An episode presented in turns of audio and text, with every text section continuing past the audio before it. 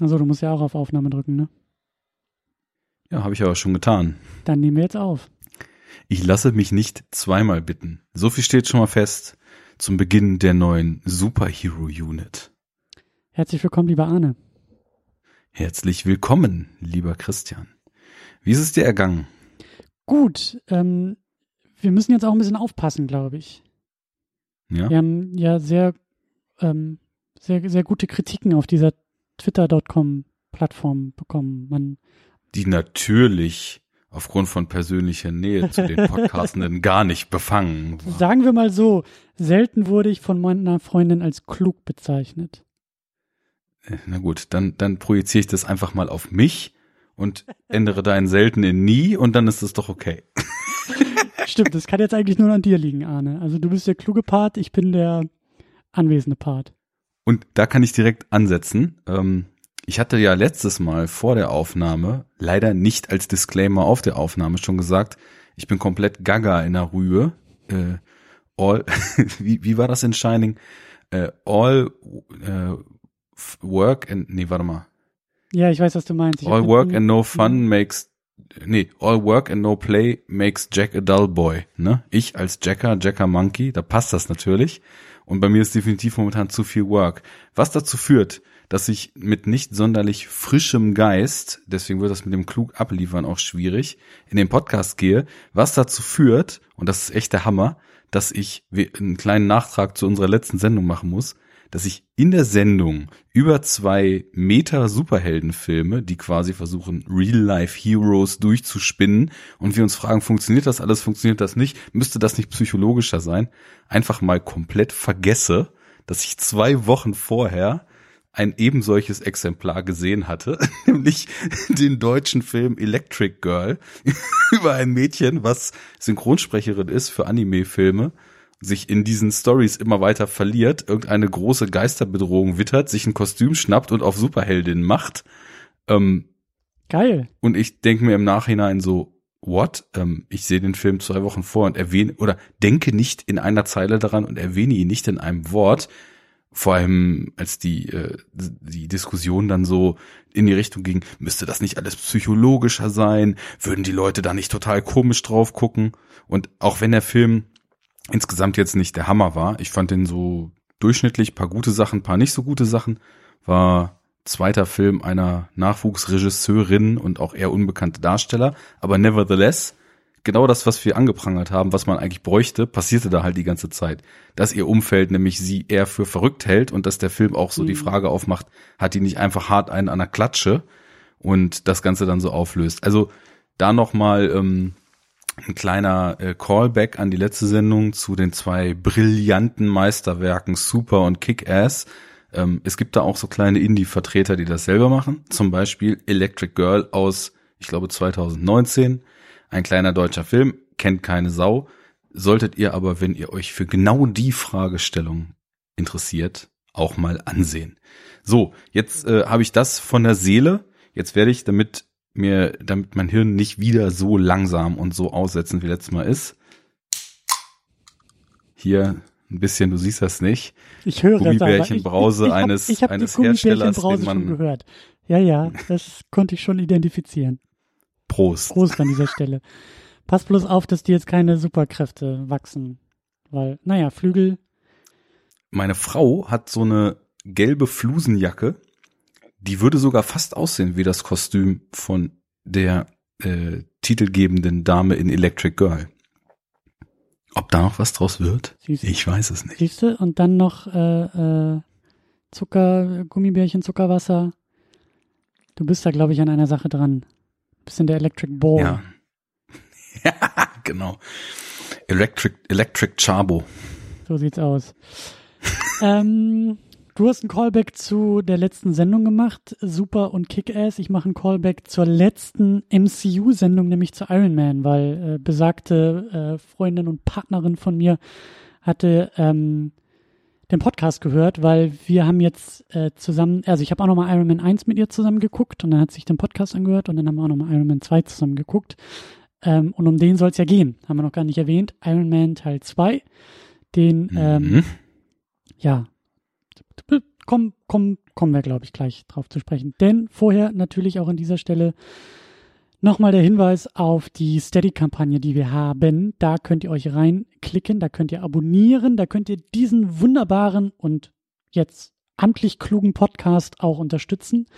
Mit Geld, mit einem Abo. Ihr bekommt auch was zurück. Ihr bekommt diesen Podcast unter anderem im Livestream. Ihr bekommt ähm, Kapitelmarken. Ihr bekommt die Sendung früher. Ihr könnt als Produzent oder Produzentin dieses Podcasts auftreten und damit auch nochmal äh, mehr äh, Fame und Glory einheimsen und ihr bekommt auch, wenn ihr das wollt, in einem Paket, ähm, ich nenne es äh, Link-Tipps, also Linksammlung zu Themen, die es in die Sendung äh, ja direkt oder indirekt nur geschafft haben. Da, da äh, blogge ich sozusagen ein bisschen auf Steady und ähm, äh, gebe noch mal ein bisschen mehr Hintergrundinfos. Ich habe jetzt auch in der Vorbereitung hier zu dieser Sendung mich schon wieder ein bisschen in Wikipedia und in Recherchen verloren. Also wenn das auch was für euch sein sollte, mal ein bisschen äh, Hintergrundinfos auch zu den Themen der Sendung, dann äh, wäre das natürlich auch eine Möglichkeit, das Ganze über Steady äh, zu bekommen. Und es gibt auch ein kleines Update, ähm, trotz Umzieherei und sehr, sehr viel Umbrüchen hier hinter den Kulissen, zumindest äh, auf der Berlin-Seite hier bei mir,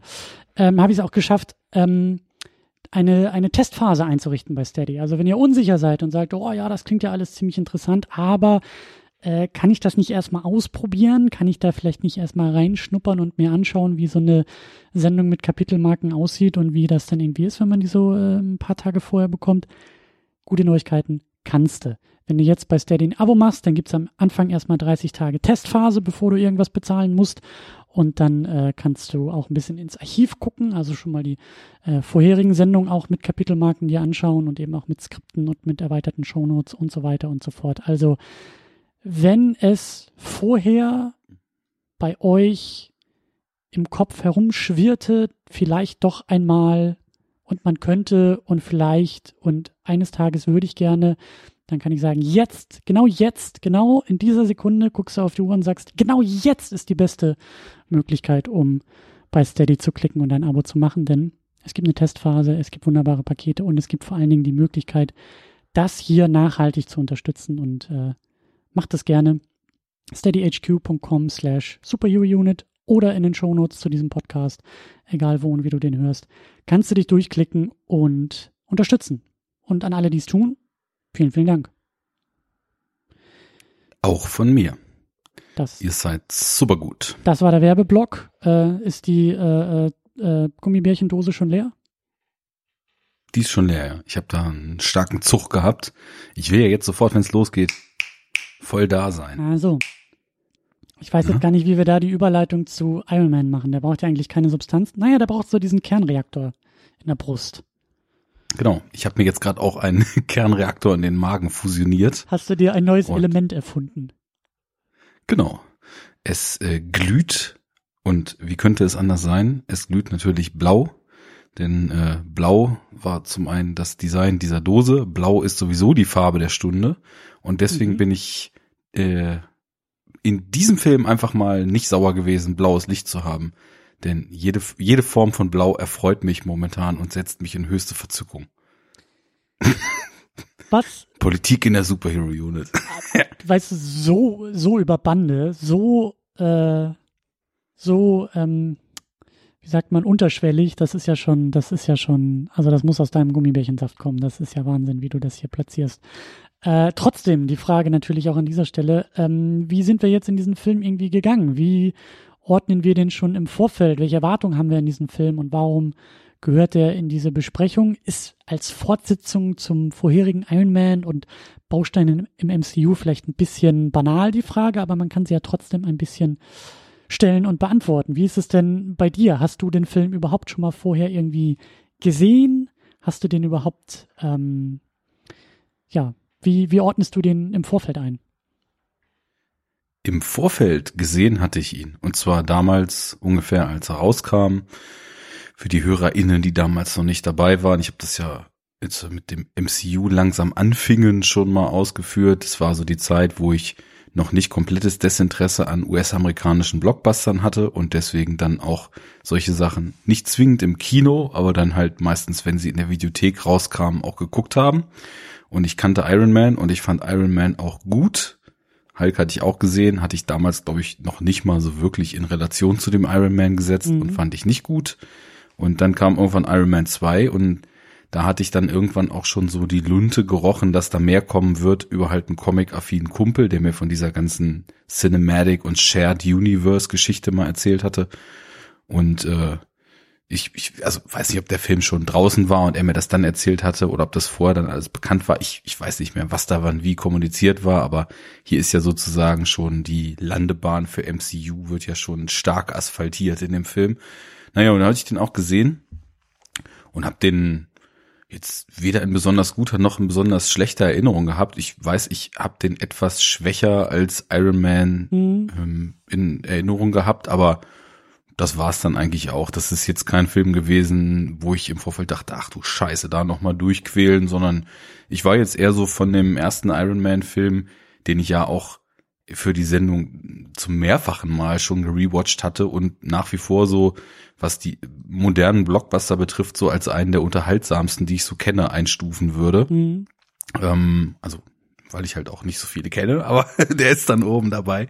Und da war ich dann jetzt eher in freudiger Erwartung, weil ich mal gucken wollte, ähm, wie kommt eigentlich dieser Ruf, den ich kenne von dem Film zustande?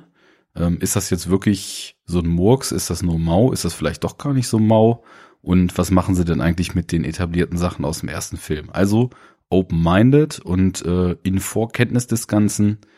Ähm, das war so der letzte Film, den ich dann eben gesehen hatte, ohne dass ich dann das Gefühl hatte, damals auch schon, okay, jetzt haben wir hier Build-up-Filme, ne? Mhm. Und das können wir vielleicht auch später noch mal ein bisschen weiter diskutieren, was das eigentlich ist, was wir hier gesehen haben. Aber das, äh, da will ich noch mal einhaken. Ähm, hattest du also jetzt im Jahr 2020, wo wir sind und in dieser, äh, in diesem Rewatch und so, hattest du da im Vorfeld, du hast auf den Ruf des Filmes ange, ange äh, ähm, mir fehlen, ich muss ja auch Gummibärchensaft trinken, glaube ich. Also äh, du hast erwähnt, der Ruf des Filmes. Was, was, was genau meinst du damit? Also von, von wann? Also von damals, von 2010, als du im Kino gesessen hast? Meinst du den Ruf damals oder meinst du den Ruf mittlerweile zehn Jahre später? Nee, es ist irgendwie so dieser Ruf jetzt. Also ich habe immer das Gefühl, über Hulk redet gar keiner mehr. Mhm. Der wird einfach so gefühlt gar nicht mehr zum MCU überhaupt dazugezählt. Und wenn es dann ans MCU geht, dann ist Iron Man 2 immer so dieser eine Aussetzerfilm für die Marvel-Fans. Ne? Das finde ich, das finde ich gut, dass du das sagst, weil ich dachte, ich dachte, es geht nur mir so, dass ich das irgendwie so mitbekomme. Aber genau diesen, diesen Status des Filmes, der hing mir nämlich auch im Kopf. Das, das war für ja. mich das, das Bedeutendere, als ich jetzt in den Rewatch gegangen bin, dass ich dachte, irgendwie habe ich das Gefühl, dass alle immer sagen, das ist so, wie du sagst, so in diesen, in diesen besten Listen des MCUs ist der irgendwie so knapp über dem ersten Hulk irgendwo anzusiedeln, in der Nähe vom zweiten Tor. Und ich denke mir mal, was haben alle gegen diesen zweiten Iron Man-Film? Warum, warum kommt ja. der so schlecht weg? Aber gut, dass es nicht nur mir so ging, sondern dass du das irgendwie auch so wahrnimmst. Nee, nee, dieser Ruf, der, der war mir durchaus bewusst und ich habe jetzt auch im Nachgang äh, zum Film einfach mal geschaut, was gibt denn zum Beispiel YouTube her? Und da ist es dann auch wirklich so, du, du, wenn du mal Iron Man 2 Review oder Iron Man 2 Analysis in die Suchmaske hackst, dann kriegst du da Iron Man 2 Really That Bad? Fragezeichen. Ähm, Why Iron Man 2 is the one single flaw in the MCU und solche Videos halt, mhm. ne? Mhm. Oder ähm, How Iron Man 3 Saved the Trilogy und sowas, ne? Also da, du hast eigentlich im Grunde genommen auch nur Videos, die sich damit auseinandersetzen. Entweder, dass der Film dieser eine schlechte im MCU ist, wo ich, der ja also mittlerweile wahrscheinlich, wenn ich das quantitativ sehe, nicht mal mehr die Hälfte des MCUs überhaupt kennt, also ganz vehement rebellieren würde, vor allem auch nachdem ich den Film jetzt nochmal gesehen habe. Mhm. Ähm, oder es gibt halt so vereinzelt welche, die dann aber auch so von den Views so ein Zehntel dieser Zerreiß-Klicks, äh, also ein Zehntel der Klicks, wie diese Zerreiß- oder äh, Auseinanderbastel-Videos haben, die dann sagen, der Film ist scheiße, gibt es dann welche, die ihn halt verteidigen und sagen, Leute, so schlecht ist er doch nicht, weil guck mal. Was natürlich auch wieder interessant ist, weil man hat das Gefühl, die Leute wollen ja natürlich auch immer, das ist ja leider so ein modernes Problem, immer nur ihre Sicht bestätigt sehen. Mhm. Viel interessanter wäre es ja, wenn ich einen Film schlecht finde, dass ich mal gucke, wie kann ich, wie kann man denn eigentlich für den Film argumentieren? Gerade wenn ich mich jetzt als Fan der Marvel-Filme bezeichnen würde und denken würde, okay, der Film hat mir jetzt nicht so gefallen, aber vielleicht gibt's da ja was drin, was mir entgangen ist oder so. Aber das ist auch aber YouTube. Aber das ist auch YouTube Ja, ja. so. Da, da alles, egal welcher Film, so nimm ihn und hau ihn durch den Mixer und sag, ist furchtbar, ist scheiße, ist der größte Flop-Fail aller Zeiten. Das Medium-Film ist gescheitert, wir machen zu. Ähm, das ja, lass halt uns immer. Filmfehler zählen, ne? Lass uns Filmfehler zählen. Ja, Bing. das auch, das auch, das auch. ja, ja. Naja, ähm, gut, also das, das war aber nicht nur bei dir so. Ich hatte eben diese Reputation auch auf dem Schirm. Interessant, Und- ja. Ja, es irgendwie muss ich dann auch sagen, ich weiß gar nicht, ob ich das mal aufgedröselt habe, was ich noch alles kenne. Also ich kenne die Filme bis Avengers 2. Mhm. Dann kam danach, glaube ich, als nächstes schon Civil War, oder? Den kenne ich auch noch. Da müsste ich jetzt, Und dann hab, da müsste ich jetzt noch mal ein bisschen, nämlich, der kam, ich glaube nicht direkt danach. Da kam, glaube ich, noch ein Ant-Man dazwischen. ja, den kenne ich zum Beispiel auch schon nicht. Also ich, ich kenne ähm, grundsätzlich keine dritten Teile mehr. Mhm. Ähm, ich kenne auch den zweiten Guardians nicht mehr. Kennst du ich den kenn- dritten Iron Man? Ja, stimmt. Der, der war ja noch vor Avengers 2. Genau. Mhm. Also ab Avengers 2 kenne ich keine dritten Teile mehr. Kein Tor.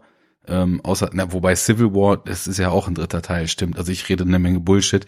Civil War habe ich immer eher so als Avengers-Film wahrgenommen, als als Captain America-Film. Deswegen habe ich den irgendwie nie so richtig als Captain America 3 registriert. Aber also im Grunde genommen, was nach Civil War kam, nicht mehr, außer Doctor Strange. Das war der einzige, den ich mir da irgendwann nochmal angeguckt hatte. Mhm. Ähm, also der neu, neu äh, Figuren einführende Film. Ich, die Ant-Man-Sachen nicht, eins und zwei, Guardians 2 nicht, Tor 3 nicht, ähm, die Avengers-Abschlüsse nicht, Black Panther nicht. Ja, da habe ich dann irgendwann das Näschen voll gehabt, ne? Und nicht mit Kokain, do. Ähm, ja, also so viel erstmal dann dazu. Das heißt, mein Vergleichsspektrum innerhalb des Mhm. MCUs ist sehr gering. Und auch mein Vergleichsspektrum zu den Auswüchsen modernes Superheldenkinos in den letzten fünf Jahren ist sehr gering. Trotzdem finde ich allein aus der Handvoll Sachen, die ich kenne, schon einiges, was ich auf Anhieb jetzt schwächer ansiedeln würde als diesen Iron Man 2. Und warum? Let's pinpoint it. Äh, lass mich vielleicht noch vorher oder ja, Ach ja, ich trolle wieder deine organisiert. nee, überhaupt nicht. Das, das, das kann eine Überleitung ins übernächste Kapitel sein. Ich will ja noch diesen wunderbaren äh, Zusammenfassung in einem Satz machen. Äh, ich mache mir immer so viel Mühe mit den Hausaufgaben hier. Ich möchte ja auch, dass die präsentiert werden.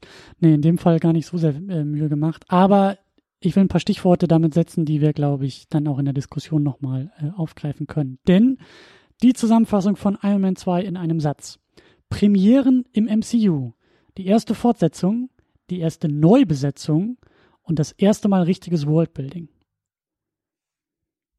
Ich glaube, das sind so die drei wichtigsten. Also wir haben eine Fortsetzung, wir haben mit äh, Don Cheadle als ähm, Rhodey das erste Mal eine der sehr wenigen Umbesetzungen innerhalb des MCUs. Die sind ja relativ konstant besetzt.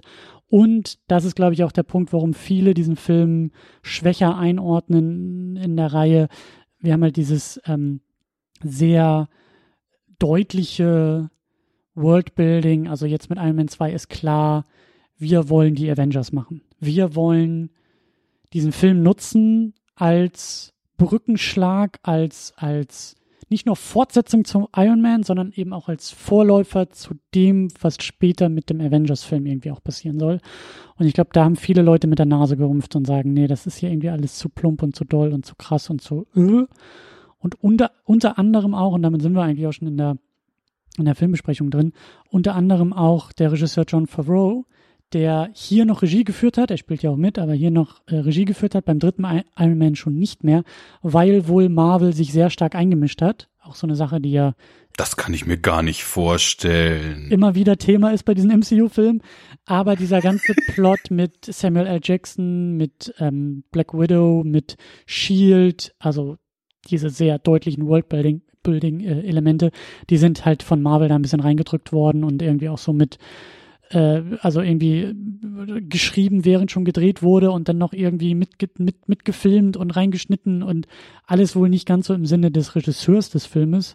Und deswegen hat er wohl auch gesagt, ich habe keinen Bock mehr danach irgendwie ähm, Regie zu führen. Ich spiele gerne mit. Ihr dürft mich sehr gerne in allen möglichen weiteren Filmen als Produzenten aufführen, weil Kaching, Kaching, Kaching.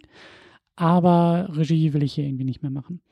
Und Aber lass mich das mal direkt aufgreifen. Das ist dieses Thema. Du sagst, der erste Film mit richtigem Worldbuilding, natürlich mit dem Zusatz fürs MCU. Also ja, natürlich. Im Grunde genommen Universe Building, nicht World Building. Ne?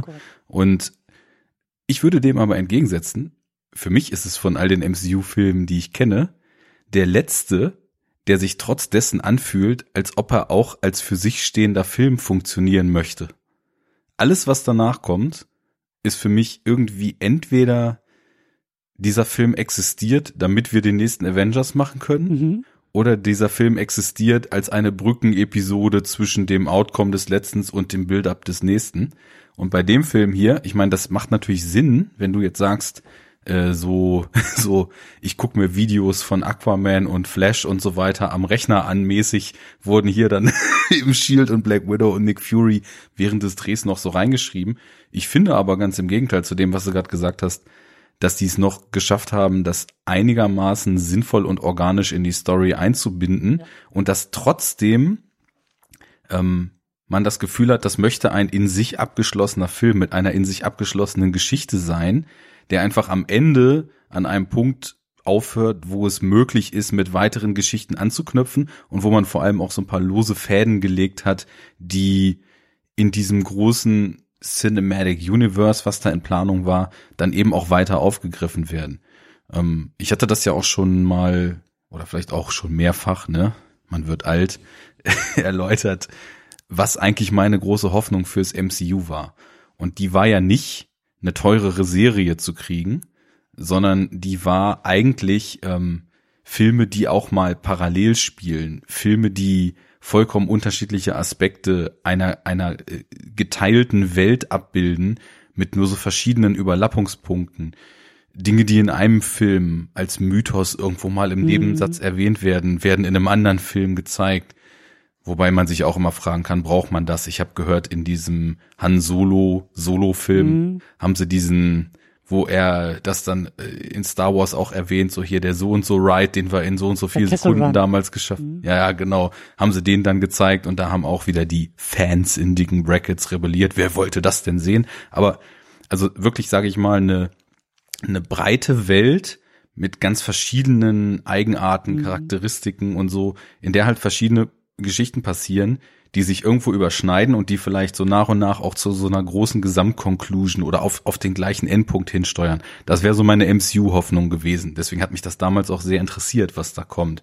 Ist nichts draus geworden. Es ist jetzt halt eine sehr teure, ich glaube, in den, Letz-, in den letzten Filmen leicht aufgebrochene, lineare Serie, Serie gewesen. Also mit Captain Marvel sind es ja mal in einer Zeit zurückgegangen, mhm. habe ich mir sagen lassen. Mhm. Um, und das wäre sowas gewesen, was ich eigentlich schon früher gern gesehen hätte. Also so nicht sowas wie Agent Carter, nicht als Serie, sondern auch als anderen MCU-Film, wo dann quasi mhm. so Anknüpfungspunkte an dieses Universum sind, wo man aber in einer anderen Zeit, in einem anderen Kontext einfach mal Geschichten erfährt. So, und für dieses, ne, sorry, mach ich nee, noch zu Ende ja, den ja, Punkt. Mach. Für dieses finde ich eben, wie sie ähm, die Black Widow da reinholen, wie sie Fury da reinholen, wie sie Colson da reinholen.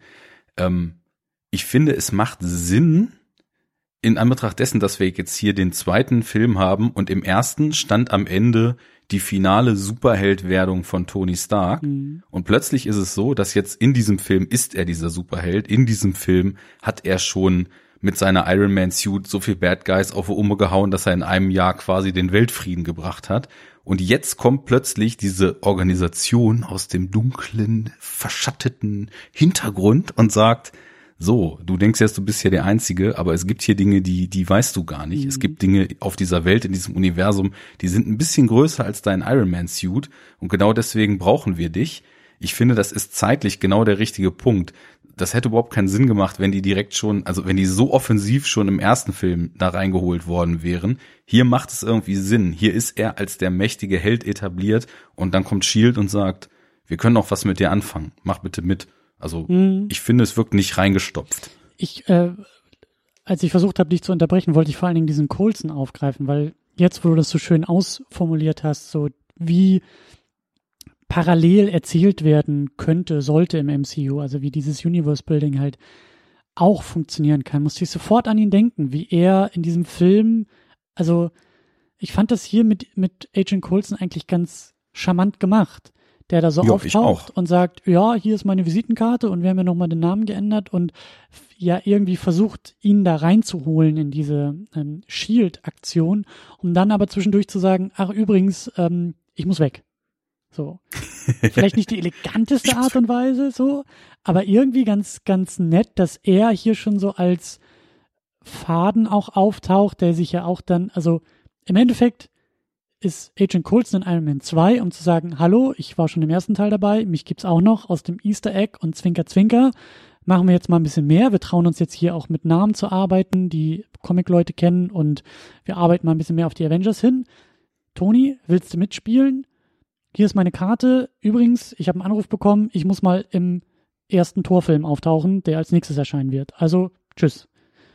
Aber gerade mit dem, was ich gerade meinte, ist das ja echt ein schöner Kniff, weil das zeigt uns ja, ja, in dieser Welt passiert mehr als das, was Iron Man eben in dieser Welt ist. Und wir müssen ja immer noch uns vor Augen halten, wir, für uns ist es ja heutzutage total normal, dass irgendwie 10 Helden und 25 Villains im gleichen Film auftauchen. Aber damals war man ja einfach in einem Mindstate, ein Superheld hat seinen eigenen Film, in dem er die Welt rettet und wenn er die Welt gerettet hat, ist die Welt dann wieder heile. So und hier wollte man ja eben erstmalig was Größeres machen und dann finde ich es ganz schön, dass man eben so dieses Ich muss weg, das zeigt uns ja, wir sind hier im Iron Man Film, hier ist Iron Man das Wichtige, aber es gibt hier Dinge, die auch so ein Typen, der ihn eigentlich betreuen soll, von dieser super, super geheimen, super, super Organisation, dann plötzlich so zu einem anderen Assignment rüberholen. Ich fand's auch irgendwie charmant, wie Nick Fury in dem Film auftaucht, ähm, weil zum Start von Iron Man 2 saß ich da, oder in dem Fall lag im Bett und habe den Film geguckt und dachte mir, hm, alles schön und gut, aber ist das jetzt nicht eigentlich der erste Teil nochmal? Wir haben Arschloch Tony Stark, der an das Größere erinnert werden muss und eigentlich gar keinen Bock drauf hat, irgendwie, sagen wir mal, etwas Wertvolles zu tun, auch wenn das jetzt hier über die US-Regierung und die sagt, hey, deine Anzüge, äh, du bist halt nicht nur, das ist nicht nur irgendwie ein Anzug, du bist halt, du bist halt eine Waffe und du musst halt irgendwie auch mit uns zusammenarbeiten und so dieser politische Aspekt, den können wir vielleicht auch noch ein bisschen auseinanderpflücken, aber so dieses, hier ist der egoistische Tony Stark und hier prallte an, an, an Werte äh, zusammen und wie passt das? Und ah, er entscheidet sich aber irgendwie wieder Arschloch und Egoist zu sein. Und das hat mich so an den ersten Teil erinnert, wo ich dachte, hä, das, das kennen wir doch schon alles. Fängt er jetzt nicht, müsste Tony nicht eigentlich schon viel weiter zum Start dieses Filmes sein? Haben sie nicht wieder zurückgeschrieben zum Start des ersten Filmes, bis dann eben Nick Fury auftaucht und sagt, Tony, ich sehe doch, dass hier irgendwas losgeht. Du kannst mir doch nicht erzählen, dass dein bester Kumpel einfach so in deinen Keller einbrechen kann und sich da so ein Iron Man Anzug irgendwie klauen kann. Kannst du mir doch nicht erzählen. Und ups, was für ein Zufall, dass Pepper jetzt in den letzten Tagen zur CEO deines, deines Unternehmens äh, gekürt wurde. So, das sind doch alles verzweifelte äh, Moves eines sterbenden Menschen. Und Tony sitzt da und sagt, ups, ertappt. Fand ich dann wieder, fand ich irgendwie sehr schön. Also diese, diese, also einerseits, dass Nick Fury auch aus der Entfernung in der Lage ist, das alles gut einzuordnen, also seine Kompetenz dadurch irgendwie auch, auch zeigt. Und dass Tony eben doch nicht der, der, der egozentrische, egoistische ähm, Arschloch ist, sondern das Ganze halt nur spielt, um tatsächlich etwas Wertvolles in der Welt zu bewirken, weil er denkt, er stirbt. Also er hinterlässt ja eigentlich, es geht die ganze Zeit um Legacy, er hinterlässt, er versucht aus Iron Man irgendwie eine Legacy zu machen und ähm, das fand ich dann wieder sehr, sehr schön. Das hat es dann wieder sehr abgerundet. Ich dachte, ah ja, doch, doch, aus Toni ist was geworden und er bewegt sich immer noch weiter. Und das Ganze dann ähm, auch mit diesen Figuren um ihn herum äh, aufzuwerten. Und ich finde die, die, die äh, Geschichte von Rhodey in diesem Film auch sehr interessant. Da möchte ich auch nochmal drüber sprechen, wie er zu War Machine wird. Ähm, ja, lass das mal gleich machen. Genau. Ich würde dann nämlich auch nochmal kurz mich reindrängen in das Thema. Ähm, ich weiß, wo das herkommt, ähm, weil ich habe auch, also deine, deine Kritik, mit der du eben angesetzt hast, ist das nicht der erste Film nochmal in Grün. Ich glaube, in meiner Erinnerung war es auch so, dass ich den Film als ein bisschen schwächer erinnert habe, gerade aus dem Aspekt, dass er mir vorkam wie so ein typischer der Sequelitis zum Opfer gefallener Film, der einfach dasselbe noch mal ein bisschen lauter macht. Mhm. Aber jetzt war es auch nicht so lange her, dass wir den ersten geschaut hatten und ähm, ich habe den jetzt ja auch mehrfach gesehen, relativ gut vor Augen. Damals haben wir ja sehr gelobt, dass es einen wirklichen Character Arc gibt. Ne? Mhm. Und der Character Arc im ersten Teil ist ja vom raffgierigen, egoistischen, egozentrischen, arroganten, widerlichen, geldgeilen Typen. Und dann ist aber jetzt nämlich die Frage, wohin, um mal festzulegen, wo wir hier anknüpfen. Und ich würde nicht sagen, dass er am Ende des ersten Films nicht mehr egozentrisch ist.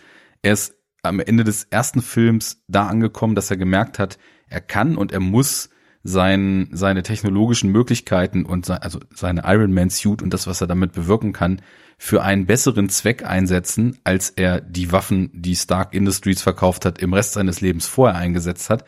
Aber trotzdem ist er doch noch sowas von egozentrisch und sowas von selbstverliebt und sowas von geil aufs Rampenlicht. Und deswegen finde ich, wo der Film hier anknüpft, fühlte sich für mich ganz organisch richtig an. Er, er ist, er ist regelrecht besoffen von diesem Fame, den ihm das Iron Man sein, mhm. also später ist er literally besoffen, aber ähm, das Iron Man sein dann gebracht hat. Er ähm, kostet halt eben so das Playboy-Leben, so, ne, zweite Identität äh, Bruce Wayne, nur nicht geheim halt, ne, mhm. ne, aus in vollen Zügen, hat überall wirklich immer nur so die Klischee-Sexbomb-Blondies irgendwie links und rechts im Arm und taucht als Playboy auf irgendwelchen Partys auf und feiert halt genau seinen Lifestyle. Aber als dann schnell klar wird, dass dieses Device ihn halt nach und nach vergiftet, dann greift nämlich genau das, was du eben ausgeführt hast. Er ist ähm, irgendwie gefangen. Er er, er sucht auch so ein bisschen, also er ist gefangen in diesem Realitätsflucht oder Flucht vor dem Unvermeidlichen im Rampenlicht suchen, aber hinten raus tatsächlich eher gebrochen, eher geknickt zu sein. Und das fand ich aus mehreren Aspekten interessant. Zum einen, weil es seine Charaktereigenschaften und seine Figur auch hier schon in eine Richtung drückt, die, so wie ich den Film erinnere, später in Iron Man 3 relativ stark ausgeführt wird. Also auch hier ist in seinem Kern eigentlich eine verletzte, mhm. eine gebrochene Figur, die einen Ausweg sucht, aber mit ihren mit ihrem Latein einfach am Ende ist und fast schon so droht aufzugeben oder sogar schon aufgegeben hat. Und auch in Iron Man 3 ist es dann ja so, dass dieser schillernde Playboy, dieser, äh, weiß ich nicht, äh, von der Gesellschaft, äh, Politik, von Medien und so weiter als der absolute Star abgefeiert wird, der immer einen coolen Spruch auf den Lippen hat, immer einen Gag, ultra ähm, charismatisch rüberkommt, dass der dann eben PTSD zum Opfer fällt, wegen den Geschichten, die in Avengers passiert sind. Auch das fand ich damals ähm, charakterlich spannend. Und irgendwie ist es cool, dass auch hier schon so eine zweite charakterliche Komponente enthalten ist, die ich zumindest aus der Erinnerung von damals gar nicht mehr auf dem Schirm hatte. Ne? Ich hatte einfach den Film so als Tony Stark kloppt halt zwei Stunden lang coole Sprüche und dann ist er vorbei. Aber ich finde, da steckt deutlich mehr drin und das war für mich dann auch abseits der Action-Szenen, die ich eigentlich durchweg nicht gut finde in dem Film hier, ähm, war das etwas, wo ich mir gedacht habe, okay, ähm, vielleicht ist das so Favreau's Voice noch im Erzählen, aber vielleicht ist es auch einfach nur der Punkt, dass Filme damals noch etwas anders gemacht wurden, als, als sie dann später im, unter Marvel, jetzt hätte ich fast Regime gesagt, unter Marvel-Herrschaft mhm. im, im MCU gemacht wurden, aber wir haben sehr die Charaktere gelobt im ersten Film und ich finde, das wird hier auch noch weiter ausgespielt. Der Film hat mich abgeholt und mitgenommen fast die ganze Zeit über die Charaktere, die da drin sind und die Dynamik zwischen denen. Und das fand ich größtenteils gelungen, muss ich sagen. Ja, und da ist nämlich für mich die größte Überraschung jetzt bei dem Rewatch ähm, Rhodey gewesen. Ähm, also es geht ja darum, also er war ja schon so eine Nebenfigur im ersten Film. Ähm, noch von Terence Howard gespielt und eben jetzt Don Cheadle umbesetzt. Da gab es wohl irgendwie auch Schwierigkeiten mit den ähm, ähm, Vertragsverhandlungen und man konnte sich wohl nicht einig werden, was so die Gage sein soll und deswegen wurde er, glaube ich, umbesetzt. Ähm, und da war es ja so ein bisschen auch schon mit Augenzwinkern. Ich kann mich noch erinnern an die Szene im ersten Iron Man, wo, wo, wo Tony, glaube ich, irgendwie den Suit sich anzieht und losfliegt und er steht aber noch im Keller in der Garage und sieht halt irgendwie den silbernen Anzug und die Kamera schwenkt so irgendwie dramatisch auf ihn zu und er sagt, na, vielleicht nächstes Mal. So, und steigt ins Auto und fährt irgendwie aus der Garage raus. Und ähm, hier im zweiten Teil sehen wir ja die, die wenn man so will, die, die Origin Story, die Heldwerdung von, von Rhodey, von War Machine. Und das ist ein richtig krasser Charaktermoment, was mir, was ich überhaupt nicht in Erinnerung hatte, weil also ich, ich fand die Szene halt richtig toll, weil das, es ist ja, es geht ja um diese Party. Tony Stark, wie du sagst, ist betrunken von Fame und eben auch tatsächlich Alkohol und ähm, versucht irgendwie auch dieses Playboy-Image aufrechtzuerhalten und schmeißt eine riesen Party in seiner Villa und taucht da eben auf als äh, also in seinem Iron Man Anzug und schießt da irgendwie die die Sektflaschen äh, mit seinen Laserstrahlen ab und macht da so einen auf auf auf Partyhengst und nachdem die US-Regierung eben gesagt hat, so, ey, das ist ja alles zu mächtig, um in der Verantwortung einer Person und vor allen Dingen dieser Person zu liegen. Ähm, das geht alles so nicht. Das hat hier überhaupt gar keine, gar keine demokratischen Grundlagen. So, wer bist du eigentlich, dass du daherkommst und sagst, ich bin jetzt Iron Man und stehe damit, wie du sagst, weltweit für Frieden ein. Das, das funktioniert so nicht. Und er, Tony Stark, pocht ja da drauf. Also ich finde auch da diese Diskussion, die halt eben mit anderen Superheldenfilmen später auch versucht wurden und kläglich gescheitert sind bei dieser Frage so, wie sieht's eigentlich mit Verantwortung aus und wie sieht's mit der Einordnung dieser überragenden Individuen in der Gesellschaft ein und wie steht da auch eine Wechselwirkung und kann man das einfach so machen? Also diese Szene, wie sich ein Superheld mhm. vor dem vor dem Senat oder vor einem Ausschuss rechtfertigen muss, die ist ja auch nicht, ähm, also die taucht auch später immer mal wieder auf. Das ist auch eine spannende Frage. Aber in diesem ganzen Spannungsfeld ist eben Tony Stark als Playboy unterwegs und Rhodey, sein Freund auf persönlicher Ebene, der da schon in diesem Ausschuss zwischen den Stühlen irgendwie sitzt, weil er ja Teil der Regierung ist, also als, als Soldat, als äh, hochrangiger Soldat, ist das ja irgendwie, er ist so zwischen System und Individuum irgendwie gefangen. Er mag Tony, äh, die sind befreundet, aber er hat eben auch diese Verpflichtung der Regierung des Militärs gegenüber. Und er platzt halt in diese Party und sieht, wie Tony da völlig über die Stränge schlägt. Und obwohl wir später erfahren, dass das von Tony alles auch so ein bisschen abgekanzelt ist, weil er wollte eigentlich vielleicht auch dafür sorgen, dass jemand anderes diese Legacy und diesen Anzug irgendwie weiter ähm, ähm, führen kann. Also er lässt sich in diesem Moment vielleicht auch sehr gerne beklauen, um das Ganze auch so aussehen zu lassen, wie es dann aussieht. Aber für Rhodey ist das ein richtig krasser Charaktermoment, der sich da gegen seinen Freund mhm. stellen muss. Mhm. Ähm, eigentlich auch überhaupt nicht glücklich ist, in diese Lage gedrängt zu werden, weil er kommt dann mit dem Anzug da beim Militär an und merkt auch, wie das System, also wie er eben nicht als Individuum in diesem System mit dem Iron Man Suit agieren kann, so wie Tony es kann. Tony kann machen, was er will in diesem Anzug. Er ist aber als, ich finde den Namen ein bisschen doof, aber er ist halt War Machine und nicht ähm, Iron Man und ist halt Teil dieses Systems und merkt halt auch gleich, wie dieses System Ansprüche dran stellt und sagt, naja, wir haben hier noch eben, über die Bösewichte müssen wir auch noch sprechen, aber wir haben hier eben den Mr. Hammer, den großartigen Sam Rockwell und der hat hier eben so eigene Vorstellungen von diesem Anzug und wir als Regierung, als Militär haben auch so unsere eigenen Vorstellungen mit dem Anzug.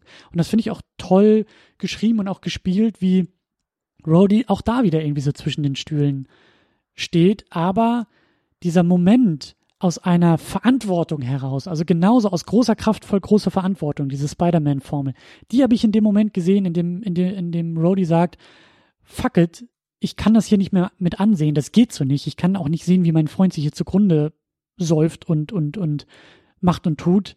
Ich muss einschreiten, ich muss was tun. Das ist eigentlich ein total bestärkender, wirklich sauberer, klassischer Heldwerdungsmoment, wenn man so will, in diesem Genre, der vielleicht ein kleines bisschen ver verpufft in dem Film. Also den hätte man echt noch ein bisschen, finde ich, ein bisschen größer noch machen können, so ein bisschen mit mehr Umf und ein bisschen mehr Pathos und ein bisschen mehr Triumph so. Einfach weil es die Figur äh, verdient hätte. Weil das ist schon, das ist schon echt was Großes, Schweres, was er da in dem Moment leistet. Zu sagen, nein und eben aus sich selbst heraus für seine eigenen Werte irgendwie einzustellen, zu sagen, ich stelle mich jetzt dagegen und ich nehme mir diesen Anzug und ich hau jetzt hier ab und ich kann auch, ich kann, ich, ich kann für Tony auch nicht mehr verantwortlich sein und sich zu einer Seite bekennt. So, von der später auch ein bisschen Distanz und alles problematisch, weil US-Militär, aber zumindest eine bestärkende Situation, finde ich, für Rhodey als ja, Aber das, was du sagst, auch problematische US-Militär, da wollte ich jetzt nochmal drauf eingehen, weil ich finde, alles, was du sagst, würde ich auch erstmal so unterschreiben. Das ist, das ist ein starker Moment und ähm, das wird auch gut ausgespielt. Du hast ja am Anfang schon in dieser Anhörung, wo das Militär nämlich von Tony Stark die Iron Man Suit haben will, das, das ist ein sehr kurz und knapp geschriebener Moment, der aber sehr stark die Verbundenheit dieser zwei Figuren eben zeigt, wie ähm, dann eben er dort zu so einem Out-of-Context-Zitat gezwungen wird, um halt quasi eben die Gefahr, die von Iron Man ausgeht, irgendwie in der Öffentlichkeit quasi so einmal auszurollen gegen seinen Willen. Da sträubt er sich ja extrem und da merkst du, die sind sich unglaublich nah und er möchte nichts tun, mit dem er dann Toni da in den Rücken fallen kann. Und irgendwann trifft er eben diese, Unter äh, diese Entscheidung. Und das ist der erste Grund, warum ich die Szene auch gut fand. Und ich finde sie aber auch aus dem Grund ähm, passig und stimmig in Film integriert, dass das ja in dieses größere Thema des Films, die Rolle des Militärs, was fast schon so ein bisschen diese Civil War Frage oder diese Batman wie Superman Frage, wie wir sie immer nennen, mhm. dann auch so vorwegnimmt. Du hast ja am Anfang die Anhörung wo eben das Militär oder eben starke Vertreter, dieser Senator, der da eine Rolle spielt, dann eben auch sagen, hier ist ein Typ on the loose mit seiner äh, Kampfwaffe namens Iron Man Anzug. Wir wollen die haben. Sowas darf ein Zivilist nicht haben. Sowas muss das Militär haben. Und das, das macht ja den Themenkomplex ähm, Waffenhandel, Militärmonopol, Machtausübung etc. auf.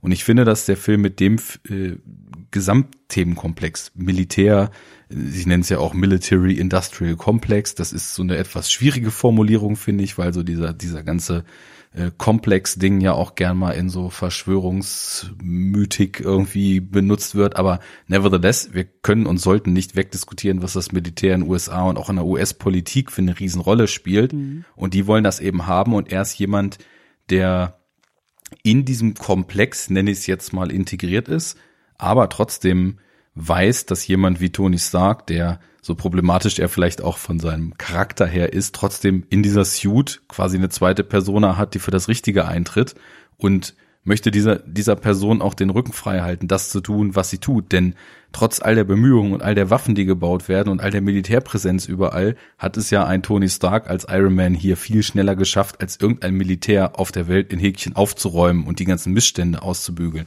So, und dann ist es ja so, dass er im Grunde genommen über diese äh, Überzeugung hinweg die Entscheidung trifft, so wie das jetzt hier läuft, ist es vielleicht doch so, dass äh, eine Gefahr aus dem Tony Stark entstehen könnte oder dass er zumindest irgendwas Dummes tut, was er später bereuen wird in dieser Suit.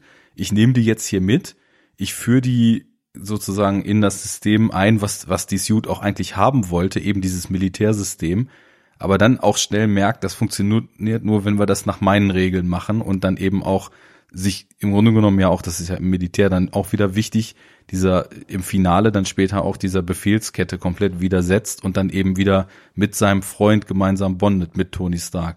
Und ich finde, da ist eben, obwohl Robert Downey Jr. ja klar eben die Hauptfigur hier dann ist, ist das ein sehr starker Character Arc, wo man vieles vielleicht so ein bisschen selber mitdenken muss, weil es einfach nicht so explizit ausgesprochen ist. Aber gerade das ist ja schön, weil dieses plakative, breitgetretene, das kritisiere ich ja auch immer ganz gern.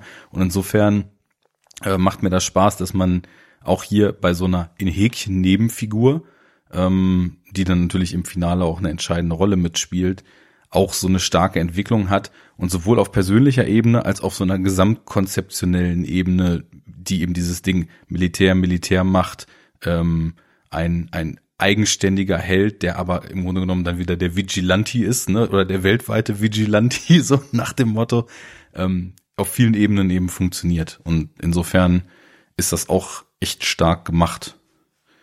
Und auch etwas, um es abzuschließen, wo man merkt, natürlich ist er auch ab dem Punkt, wo er dann War Machine ist, hier als War Machine in diesem MCU etabliert.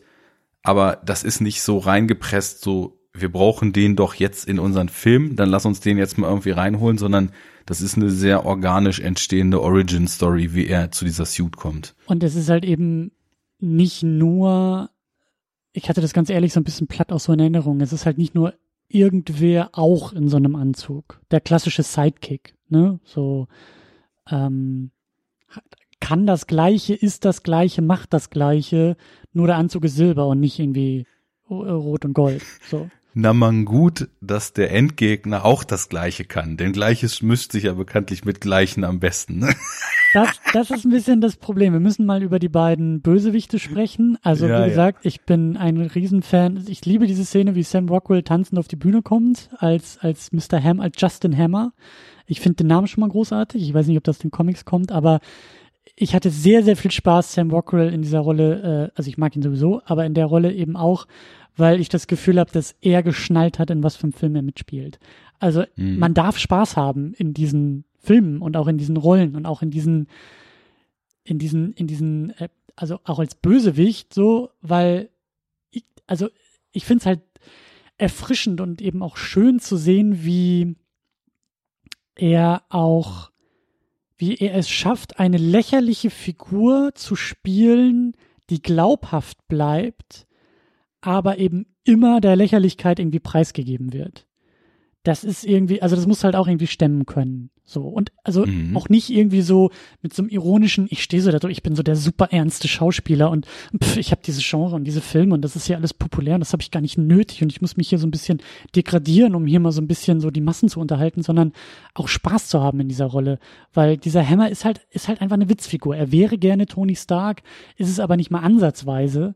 Und ich fand es halt so toll, wie er dann da versucht, um Interviews zu betteln und wie, wie er einfach immer wieder auch im Skript als weniger klassiert wird. Ja. So, er, er versucht, Tony Stark zu sein, er ist es aber in keinster Weise. Und deswegen, ich finde diesen Auftritt auf der Bühne, ich, also erstmal unfassbar geile Dance-Moves, die er da drauf hat, aber das war wohl auch irgendwie von ihm improvisiert. Das war wohl irgendwie der, der, der Tanz, habe ich gelesen, den, den hat er benutzt, um in die Rolle irgendwie reinzukommen. Ähm, Mhm. Und ich finde den halt, genau das ist es halt. Dieser, dieser Tanz ist so bezeichnend für alles, was diese Figur ist. Sie glaubt halt, das zu sein und diese Coolness irgendwie auszustrahlen, ist aber die ganze Zeit eine Witzfigur dabei. Und Ja. das macht und versucht Spaß. immer wieder aufzusetzen, irgendwas aufzusetzen, was ihn dann halt cooler erscheinen lässt, als er eigentlich ist. Genau. Und du hast ja gerade einen entscheidenden Satz gesagt. Der weiß genau, in was für einem Film er hier mitspielt. Und da ist für mich, glaube ich, tatsächlich die Kernaussage drin versteckt, warum ich jetzt sagen würde, der Film hat mir echt gut gefallen. Auch die Macher wissen hier noch, was sie für einen Film machen Mhm. und wissen, also schaffen etwas, was gute Blockbuster schaffen können, nämlich relativ ernste Sachen mitzuerzählen, also so eine Themen wie Militär, Machtmonopol. Später kommt dann noch ein großes Thema mit rein, was ich auch relativ stark drin umgesetzt finde, äh, die universelle Kraft der Wissenschaft und die ver verbindenden Mhm. äh, verbindenden äh, Elemente der Wissenschaft, die also Ideologie und Politik und ähm, Staaten äh, Gezeter hinter sich lassen können und eben verbinden können. Das können wir ja gleich noch mal ein bisschen ausführen. Also es sind ein paar, okay, nicht jetzt bis ins letzte tief ausformulierte, aber schon schon wichtige und also zumindest leicht substanziell zu verstehende Themen drin. Trotzdem macht der Film, Film verdammt viel Spaß und das will er nämlich auch, aber er versteht, dass Unterhaltsamkeit nicht nur aus am Ende von jedem äh, jeder Einstellung in einer Action-Szene macht jemand einen One-Liner kommt, sondern der der Film schafft es eben auch visuell Humor aufzugreifen. Der Film hat einen Rhythmus Mhm. und im Schnitt und in der Inszenierung immer wieder so Momente, die nicht einfach so für sich stehen, sondern die daraus kommen, wie die Figuren sind. Also einer der Gags, die für mich zum Beispiel am besten funktioniert haben, ist der Gag, wo der äh, Tony Stark im Büro von Pepper, also als neues CEO von Stark Industries, dieses Modell sieht und dann ist so ein Umschnitt Mhm. und plötzlich fährt er in seinem Cabrio mit diesem auseinandergetrimmten Modell auf dem äh, auf der Malibu äh, Beachstraße da am am Ozean lang nach Hause und das das ist visueller Humor und das funktioniert als also völlig im Vakuum funktioniert das als Gag schon gut, weil es halt total übertrieben ist, aber das das ist so ein Gag, der ist in diesem Größenwahn und in dieser vor Selbstbewusstsein Mhm. überschwappenden Art von von Tony Stark eben begründet. Das also man hat irgendwie verstanden, dass man mit den Eigenschaften von Figuren Dinge tun muss und sie irgendwie agieren lassen muss, um dann eine Unterhaltsamkeit daraus zu schaffen. Und das war beim ersten Film schon so und das ist bei diesem Film auch so gewesen. Und ich habe dann so nach einem Drittel oder was gedacht, meine Fresse, das macht mir echt Spaß. Also es macht mir Spaß irgendwie Robert Downey Jr. in der Rolle zu sehen, der mir noch nicht so autopilotisch One-Liner mhm. droppend vorkommt. Ähm, es macht mir Spaß, die Interaktion mit den anderen Figuren zu sehen. Ähm, alle sind irgendwie so gut aufgelegt und man merkt halt, der Film, der will halt einfach auch irgendwie Freude machen und schafft das ganz gut. Und dann hast du natürlich einen Sam Rockwell, der es bewusst auch übertreibt und der so dieses witzfigurige, ähm, teilweise schon kasprige, bisschen pathetische, so, so total schön verpackt. Und ja, dass man sich dafür nicht schämt, dass man hier was macht, was einfach Spaß machen soll und was einfach äh, unterhalten soll. Das ist, glaube ich, ein großer Pluspunkt, weil dadurch, dass eben da kein Blatt vor den Mund genommen wird, tut es das auch. Mhm. Und ich finde, im krassen Gegensatz zu Mickey Rourke in diesem Film. Ähm, der Mickey Rourke has a bit more the grim role, eh? Genau, und ich glaube, er hat auch ähm, gedacht, dass er mehr so The Dark Knight macht und wenn er sich ganz doll anstrengt, dann vielleicht auch noch eine Oscar-Nominierung bekommt. Man hat aber die Rechnung ohne Marvel so ein bisschen gemacht, die auch, glaube ich, mhm. gesagt haben, so, ja, klar kannst du nach Russland und da dein, dein Russisch irgendwie lernen und ich, ich habe auch gelesen, irgendwie die Tattoos, die hat irgendwie Mickey Rourke selber mitdesignt und hat da ganz viel Bedeutung reingesteckt und die Goldszene aus eigener Tasche gezahlt, weil er meinte, das müsste die Figur alles haben und das ist, und irgendwie auch die Nummer mit dem Vogel, das kam wohl auch irgendwie von ihm und das ist so, ähm, das ist alles in Ordnung, aber ich habe eben den Eindruck, dass Mickey Rourke versucht, er war wohl auch ziemlich sauer nachher, weil er, weil, weil irgendwie viele Szenen mit ihm auch gar nicht irgendwie drin waren.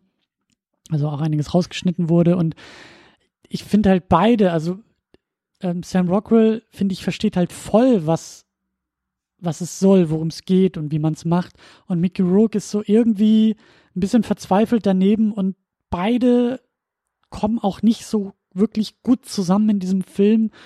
Und ich habe auch das Gefühl, dass eigentlich beide Figuren eine Figuren hätte sein müssen. Also da sehe ich so ein bisschen die Probleme, ähm, die, die, die, glaube ich, auch andere bei dem Film teilen, dass der also da, da verspüre ich, dass der Film zu voll ist. Der ist zu voll an Bösewichten. Es hätte nicht zwei verschiedene gebraucht, die unterschiedliche Aspekte in Bezug auf Tony Stark irgendwie erzählen. Und ich denke mir, eigentlich hätte das aber in einer Person verschmelzen müssen. Aber dann hättest du das Problem gehabt, dass es nochmal exakt der gleiche Bösewicht wie im ersten Film gewesen wäre. Ja. Und das wollten sie, glaube ich, vermeiden, haben gesagt, wir machen einfach zwei Figuren draus. Dann merkt das keiner. ja, also erstmal zu Mickey Rourke. Ich glaube auch, der hat da ein bisschen was. Also wenn du das jetzt so erzählst, ich war mir nicht ganz sicher. Ich, es kann schon gut sein, dass er da was missverstanden hat. So generell konzeptionell. Ich meine, er war gerade an einem Punkt, wo er als der vollkommen gescheiterte äh, als äh, aus, aus Alkoholsucht, äh, Drogenmissbrauch, äh, Verhaftung, Probleme mit dem Gesetz und sonst was aufgerappelte Typ dann irgendwie so mit Sin City quasi den, also es war ja schon fünf Jahre vorher, ne, den, den krassen Aufwind äh, wiedergekriegt hatte, dann in so einen Modus kam, dass er plötzlich wieder Rollen angeboten bekommen hat, mit The Wrestler den fetten Arthouse-Erfolg gehabt hat und glaube ich, gerade auf so einer Schiene unterwegs war. Er ist einfach jetzt in seiner zweiten Renaissance jemand, der großes Kino macht. Ne? Und da gehört dann vielleicht auch so ein Method Acting im Sinne von Russisch lernen und mit Tattoos und Goldzähnen ausstatten dazu. Und da gehört vielleicht auch so diese, naja, dieses Missverständnis dazu, dass man jetzt ja, weil eben, also auch in Dark Knight war ja alles äh, gritty und das war ja der Film, Dark Knight kam 2008, ne? Mhm. Ja, also auch, der hat da eben auch schon genug nachgewirkt, als dass die Missverständnisse, dass was anspruchsvoll und gehaltvoll sein soll, auch düster sein muss, sich sicherlich in dem Sektor schon in vielen Köpfen festgesetzt hatten. Ähm, ich weiß nicht, was er da tut. Also teilweise hatte ich das Gefühl, okay, er übertreibt es mit seinem ganzen Auftreten und so wie die Figur angelegt ist, eigentlich genauso sehr wie Rockwell, nur in eine andere Richtung. Mit diesem Fake-Akzent, mit seinem Zahnstocher, mit dem Bird, I need bird. Und äh, auf der anderen Seite kann es aber auch genauso sein, wie du sagst, dass er halt dachte, er macht da, er spielt da die gebrochene Figur, die von Rache getrieben ist und äh, macht also wirklich großes, anspruchsvolles Kino. das wär's dann wohl nicht, würde ich sagen. Also, ähm, keine Ahnung. Ich, ich konnte aus seiner Figur auch nicht so richtig viel ziehen. Was hatte ich mir dazu auch nochmal notiert, was ich äh, nochmal ansprechen wollte, weil, genau, ich, erstmal hatte ich so das Gefühl, dass, dass dieses ganze Konzept der Figur, und das, das kann sein, dass er das da eben auch als eigenen Impuls mit reingebracht hat, irgendwie so zehn Jahre zu spät aus Matrix rausgepurzelt war, so dieses Gesamtauftreten, mhm. ähm, so mit diesem, nennen wir es jetzt einfach mal Cyberpunk Haarstyle mit diesen blauen Strähnen mit drin, äh, Ledermantel, den Tattoos, der, dem ganzen Kleidungsstil, weiß ich nicht. Die Figur hätte irgendwie auch so in Matrix auftauchen können und in irgendeinem so Club da zu Techno-Musik abfeiern können. Ähm, und naja, das, das, das war so mein erster Eindruck davon. Und später, keine Ahnung, also sicherlich war er mit seiner Frisur irgendwie so Inspiration oder Vorreiter für die fünf Jahre später wieder aufkommenden Man-Bun-Hipster-Look, ne? Aber davon mal abgesehen, hat er nicht viel Legacy, um mal zum Thema des Films zu kommen, äh, ihr hinterlassen, sondern ist im Endeffekt nur für mich auch, ja, auch eher so ein, so ein Quasi-Klon des, des Bösewichts aus dem ersten Film, der aber dann von Jeff Bridges irgendwie noch cooler gespielt war. Ähm, das einzige, was ich hier drin so gesehen habe, war so dieses von mir schon angesprochene Thema Wissenschaft. Und wenn man da so das, das Gesamtkonzept des Films aufdröselt, dann kann man da auch einige ganz interessante Aussagen drin finden, weil wenn man jetzt die Timeline so durchgeht, ist es ja so gewesen, dass Starks Dad mit dem Dad von diesem Villain, dessen Namen ich mir nicht mal merken konnte. Ähm, vielleicht hast du ihn parat. Ich glaube, irgendwas mit Venkov oder so. Äh, Venko, hm. ich muss mal schauen. Venko. Vanko. Vanko. Ähm, irgendwie Vanko, so. Genau. Also, Ivan Vanko. Dass, dass die, hm, deren Dads zusammen eben auch Forschung gemacht haben und dass dann, also wie es so über die Zeitungsberichte klar wird, ähm, oder nicht klar wird, aber angedeutet wird, kommen wir so ein bisschen, wenn man auch die Zeit nimmt, in der das gespielt haben soll, in dieses Communist-Framing-Ding. Ne? Also für mich wirkte das so, als ob der ähm, Dad von Wanko, der dann eben mit Starks Dad zusammengearbeitet hat, mit ihm super Forschung zusammen gemacht hat, aber er wurde dann ja eben so als Spion oder als mhm. russischer irgendwas dann äh, vielleicht geframed, vielleicht war es, man weiß es nicht und äh, des Landes verwiesen und Stark konnte mit ihm dann eben die Forschung nicht weitermachen. Jetzt hast du hier zwei Wissenschaftler aus, naja, in der Zeit verfeindeten Regionen der Welt, ne, Russland, USA, Kalter Krieg, Ost-West, die wunderbar miteinander arbeiten können. Und was kommt dazwischen? Politik und so ideologische Narrative. Und das habe ich dann eben auch von Anfang an in dem Film als so ein nicht Hauptthema, aber als so ein alles begleitendes Thema gesehen. Du hast auch, also eigentlich alles Schlechte geht so von diesen von diesen ideologischen Narrativen aus. Du hast diese Militärzentrik in USA, wo Militär bis sonst was abgefeiert wird. Mhm. Schönerweise aber mal nur von den Leuten im Film und nicht vom im Film, äh, nicht vom Film selbst. Mhm. Das ist ein krasser Gegensatz zum Beispiel zu einem Michael Bay mhm, Film, denken, bei dem ja, ja, ja, bei dem ja Politiker immer komplette Idioten sind und das Militär sind dann die harten Hunde, die kommen und den Tag retten. Aber hier ist es eher so, dass dieser, also es ist auch eine gewisse Feindschaft gegenüber Politik und dieser Ver Verbandelung und Vernetzung mit dem Militär zu merken, was ich aber aus der Warte zu sagen, naja, also die Politik steuert, steuert auch diese ganze Militärgeschichte und ist, hängt da eben untrennbar mit drin, dann auch noch okay finde. Und gerade US-Politik ist ja gerade so in den äh, in den äh, republikanischen Jahren, aber also selbst auch wenn Demokraten am Werk sind, äh, nun mal leider immer untrennbar mit Militär auch verbunden. Zum Beispiel ja Obama-Legislatur, dieser ganze Drone War, der ja hier auch aufgegriffen wird im Film ähm, und irgendwie aktiv thematisiert wird, wie die Waffenindustrie jetzt anfängt, hier auf Drohnen zu setzen, aber dort, wo die Drohnen gesteuert werden, mit der Figur von Rockwell halt eigentlich ein, ein kranker Typ sitzt, ne? Also das ist ja auch ein Kommentar, den der Film macht. Und naja, also um wieder zur Wissenschaft zu kommen, es ist, es ist diese Ideologie, dieses ideologische Narrativ, was dann für diese Spaltung sorgt und interessanterweise ist es dann auch in diesem Konflikt zwischen Stark und Vanko Junior so, dass die sich ja, die sind halt irgendwie verfeindet, da ist das Motiv dann Rache, gar nicht mehr so die Ost-West-Ideologie, das hat man ja offiziell dann hinter Mhm. sich gelassen. Aber selbst in dieser Verfeindung ist es noch so, dass sie auf einem wissenschaftlichen Level irgendwie voneinander lernen. Ne? Also Stimmt. Venko greift irgendwelche Sachen von Stark auf und Stark wird auch durch Dinge, die er gesagt hat, dann später wieder dazu gebracht, ähm, andere Dinge zu probieren, die ihn dann im Endeffekt später mit seinem Reaktor noch ein Stückchen voranbringen. Und das ist nur eine kleine Aussage, aber gerade unter dem Aspekt, dass der Film eben diese Militärdenke und diese Ideologiedenke relativ stark kritisiert, finde ich, ist das so ein schöner Nebeneffekt, dass hier eben Wissenschaft im Grunde genommen grenzenlos ist und Wissenschaft ideologielos ist Mhm. und auch die verfeindeten Seiten irgendwie voneinander lernen. Also Die, die beiden sind politisch und persönlich verfeindet, aber wissenschaftlich können sie sich respektieren. Also auf der Ebene Ja, haben sie genau. Respekt füreinander. So. genau. Ja. Und ähm, ja, also sind sind irgendwie paar schöne Kniffe drin, so das zum Beispiel ja auch, ähm, das war was, was ich in irgendeinem YouTube-Video gesehen habe, dass eben auch zum Beispiel diese, wie soll man sie nennen, Elekt Elektropeitschen, die Venko da hat, ähm, fast fast diese Suit von Iron Man da zum Kollabieren bringen Mhm. und äh, später in Avengers er ja ein neues Suit-Modell hat, was dagegen auch abgesichert ist, weswegen dann zum Beispiel Loki ihn nicht platt machen kann mit diesen Ja. Elektroblitzen. Ähm, also da sind, glaube ich, äh, von den offensichtlichen Fury und sonst was Sachen abgesehen sind sind ein paar Sachen drin, die auch später ganz nett weiterentwickelt werden, wenn man mal wirklich tief so zwischen die Zeilen guckt.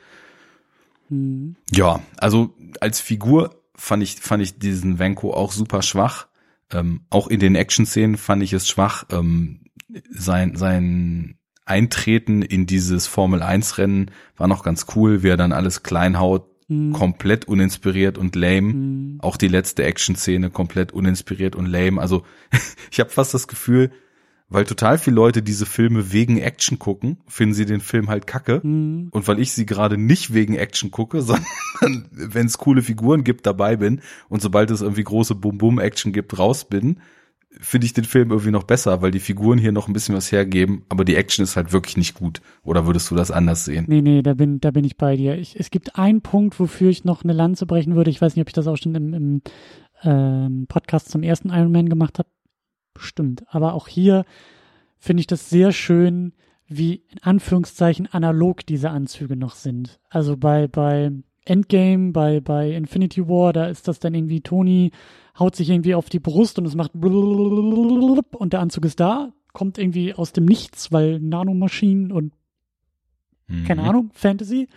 Und hier ist es halt irgendwie noch so, ja, Tony äh, muss, also landet irgendwie auf dem, auf dem, äh, auf dieser Präsentation da am Anfang, so macht, macht einen auf dicke Hose und muss aber dann irgendwie aus diesem Anzug befreit werden, bevor er dann da so als, als äh, Normalo, Civilo irgendwie äh, sprechen und reden kann. Und das ist halt noch wichtig, oder auch eben bei dem Formel 1-Rennen, wie du sagst, er sitzt da halt in seiner Formel 1-Karre und ist erstmal sehr, sehr schutzlos, weil er keinen Anzug hat und der muss zu ihm kommen in diesem, in diesem Koffer. Das ist immer noch totaler Humbug, wie das da alles funktioniert, weil aus dem Nichts irgendwie diese, dieser Anzug entsteht. Aber es suggeriert irgendwie noch so eine Bodenständigkeit und noch so was Ja. glaubhafteres. Und ich, und ich mag das einfach zu sehen, wie sich dieser Anzug auch aufbaut. Also wieder wirklich so Winkel und Ösen und, und, und so. Das ist viel, viel da ist schöner. noch so ein. Engineering-Faktor Genau. mit drin. Genau, Ja. genau. Das habe ich genau so empfunden. Also ich würde es sogar ausweiten auf den ganzen Film. Der ganze Film fühlt sich irgendwie noch greifbarer, haptischer und Ja. analoger an, als das bei den späteren Filmen der Fall ist. Was auch, glaube ich, etwas ist, was tatsächlich maßgeblich zu meinem Empfinden des Ganzen äh, beiträgt. Der ganze Film fühlt sich an, als ob er mit einer Kamera und nicht an einem Computer entstanden ist. Das ist für mich ein entscheidender Faktor dabei. Ähm, es gibt viele Szenen auch noch, das hattest du angesprochen und gelobt, wo man einfach auch in so Close-ups und so weiter auch noch gebaute Kostüme hat, Mhm. sowohl äh, für War Machine als auch für den Iron Man als auch für unseren Ivan Vanko und ähm, die die Drohnen und so weiter, das ist dann alles ja schon größtenteils komplett animiert. Da merkt man dann auch, da geht die Physik so an die Grenzen und auch in den Fights, da wo der Iron Man dann voll animiert ist, ist die Physik halt echt scheiße so. Das Mhm. schmeißt mich dann schon ein bisschen raus.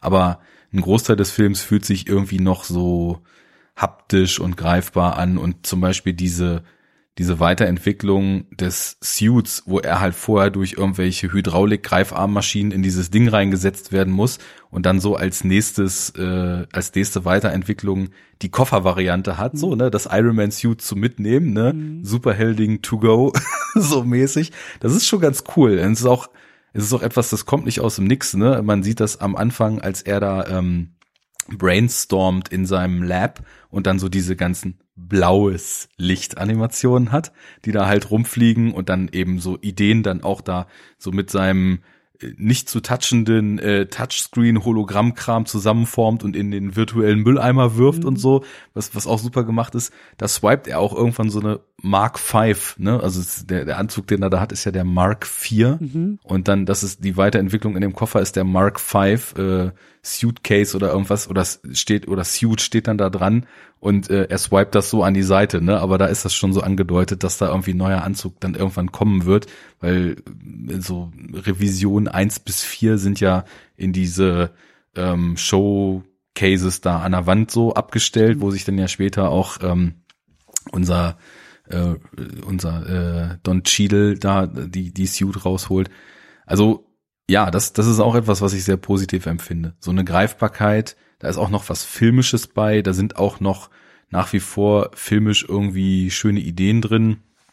Da gibt's auch, es gibt so Auf und Abs im Look irgendwie. Ne? Der Film sieht nicht so gleichförmig und so flach aus, sondern du hast eben viele verschiedene Orte im Film, die dann auch irgendwie so mit der Wirkung des Ganzen spielen. Also ich finde zum Beispiel diese äh, Natascha Romanov, die ja, also gut, in der, in der ganzen Zeit, als sie quasi noch als Undercover-Agentin eingeführt ist, dann also kaum übertrieben sexbombig ja irgendwie so dargestellt ist. Ja. Wo ich, was ich aber auch ganz gut so mit dem Charakter von Tony übereinander bringen würde. Also ich sehe da auch keinen Michael Bay, der sagt, lass uns mal Megan Fox irgendwie halbnackt hier geil und nass über die Motorhaube äh, sliden lassen, sondern eher so, lass uns mal Tony Stark genau das, was wir brauchen, um ihn um Finger wickeln, vor, vorsetzen halt, ne? Und ja, da bietet halt Scarlett Johansson einfach mal so rein rein optisch äh, genau das, was man braucht, um einen Playboy wie Tony Stark dann da quasi um den Finger zu wickeln. Also Tony ist da und sehr, sehr plump und deswegen ist es im Film genau, sehr plump. Es ist, ist halt einfach, aber mhm. ich finde, es ist, ist daran so ganz schön begründet und als sie dann als äh, Black Widow unterwegs ist und in diesem weißen Flur in ihrer schwarzen Suit diese auch ebenfalls schwarz gekleideten mhm. Typen da alle platt macht, was, was auch irgendwie äh, es sind in dem Film sogar, ich springe im Thema, sorry, aber es sind sogar ein paar schöne ähm, Aussagen in der Richtung von, können Frauen das vielleicht alles äh, mindestens gleich gut, wenn nicht besser. So, er macht halt, also er trifft die ganze Zeit nur Harakiri-Entscheidungen, macht Pepper zum CEO und alles läuft halt plötzlich, ne? Ähm, der, der von John Favreau gespielte äh, Bodyguard äh, macht irgendwie so typisch äh, typenmäßig so, ja hier, ich beschütze jetzt mal hier die arme, schwache Frau, prügelt sich halt die ganze Zeit ja, mit einem Typen in der Zeit, wo, wo, wo Scarlett dann irgendwie so eine ganze Garnison da äh, flachlegt und äh, dann so fragt, okay, what's next, ne? Das, naja, das ist, also, hat mir alles sehr gut gefallen. Es, es, und die Szene war visuell cool, da wollte ich drauf hinaus. Es, und vor allen Dingen endet es damit, dass er so wirklich in so einem sehr plumpen Faustkampf so fünf Minuten sich irgendwie abmüht. Der Typ geht zu Boden und er schreit, ich hab ihn! Und guckt ja. halt so nach oben und achso, da liegen die anderen sechs oder acht oder zehn. Ja. Hm, okay, ja. Hm.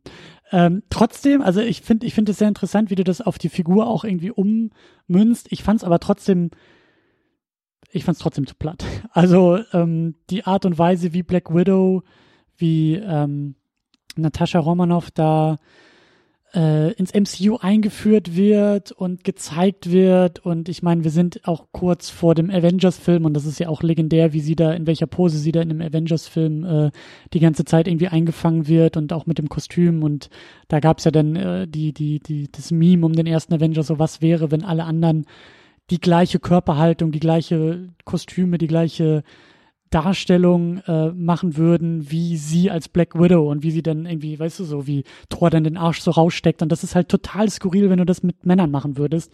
Aber ihre Darstellung und wie du auch sagst, ihre Sexualisierung in einem, auch hier schon in einem Film und eben auch bei Avengers, ist schon auch echt ein bisschen, Ja gut, aber das, das Male Equivalent gibt es doch in den Filmen. Also bei Männern ist es halt nicht so, dass die mit dem Arsch wackeln, sondern dass die mit freiem Oberkörper da quasi ihre Muskeln zeigen. Und ähm, wie oft sieht man einen Chris Hemsworth oder einen Chris Evans oder was auch immer da noch für Chrisse alles mitspielen, äh, quasi in Shape so dargestellt, dass man genau sieht, was sie irgendwie für geile Brustmuskeln und was für einen Stiernacken und was für ein breites Kreuz haben und wie, wenn sie sich anstrengen, irgendwie auch noch die Adern durchkommen so. Also ich, äh, dass ich weiß, worauf du hinaus willst und das kann man durchaus kritisieren, keine Frage.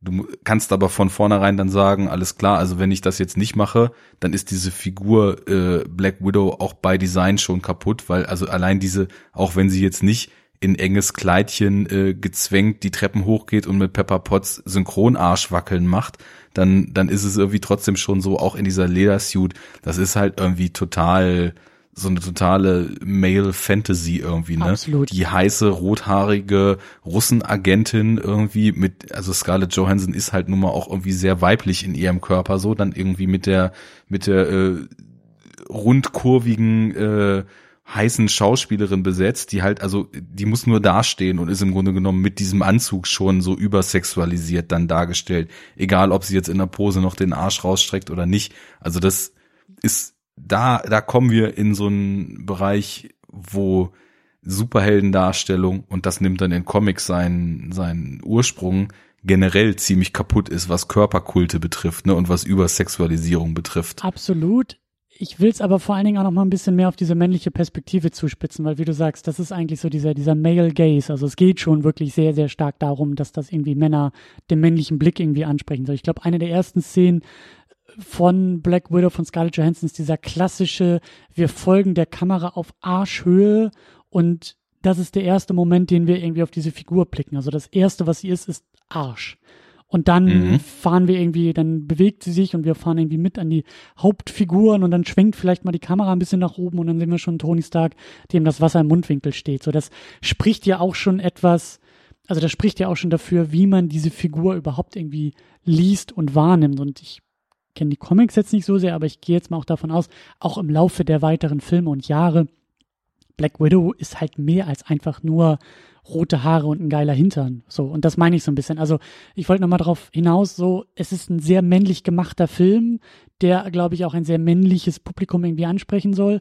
Und ich glaube schon, dass gerade die Figur Black Widow da so ein bisschen so hinten runterfällt. Ich finde es interessant und gut, wie du sagst, ja, so im Detail sieht man aber vielleicht doch noch so ein paar Spitzen, wie du sagst, so Pepper Potts ist auf einmal irgendwie Chefin und ist in der Lage, das irgendwie zu reißen, was Tony Stark irgendwie ein halbes Jahr vorher nicht auf die, auf die Kette gekriegt hat. So, also, dass da durchaus noch ein bisschen, dass es inhaltlich noch mal ein bisschen differenzierter gemacht wird und eben auch dieser Moment, dass der Regisseur sich ja selbst auch in diese Szene bringt, wo er sich als weniger auch darstellt. Ne? Also Black Widow ist in der Lage, ja. da irgendwie einen ganzen, ganze Armada irgendwie niederzumetzeln und er mit seinem Faustkampf irgendwie ein.